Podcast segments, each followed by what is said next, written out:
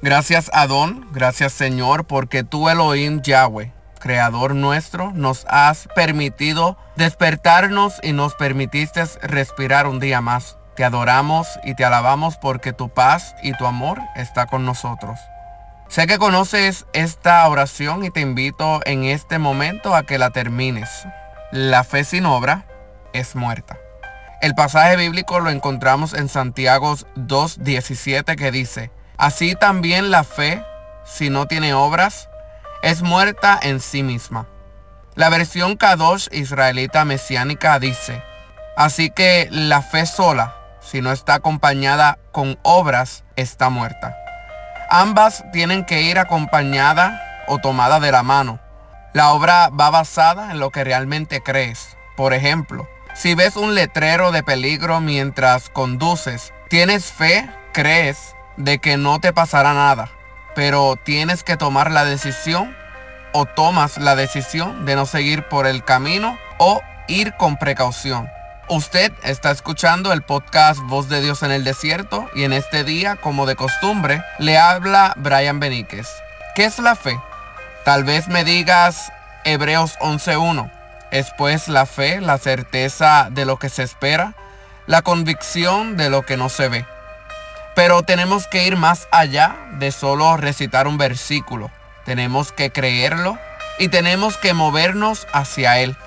Abraham tuvo fe de la palabra que le dio Yahweh, Jehová, pero él tuvo que moverse para llegar al lugar.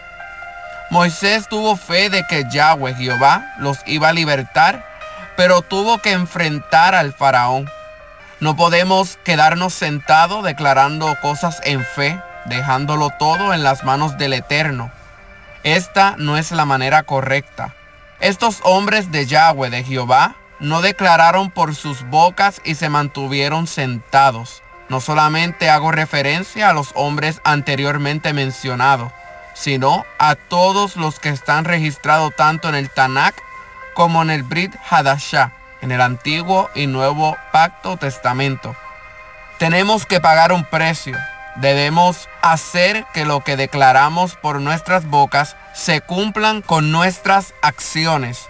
¿Acaso cuando estás estudiando alguna carrera en la universidad, declara que te vas a graduar y no haces las tareas ni los exámenes? ¿Acaso declaras que cada año nuevo será un año de cambios y se mantiene haciendo lo mismo que hacía anteriormente? Todo lo que digamos por nuestra boca tenemos que ponerlo en acción y sacrificarnos.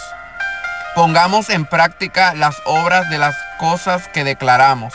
Claro, le pedimos al Eterno que sea su voluntad, pero no es que le vamos a dejar todo en sus manos. No seamos hijos rebeldes. Seamos hijos que obedecen al Padre y el Padre se agrada de ellos. Deseo que tengan un hermoso fin de semana. No olvide darle gracias al Eterno cada día por dejarnos vivir un día más. Una vez más, mi nombre es Brian Beníquez y me despido de ustedes en este momento.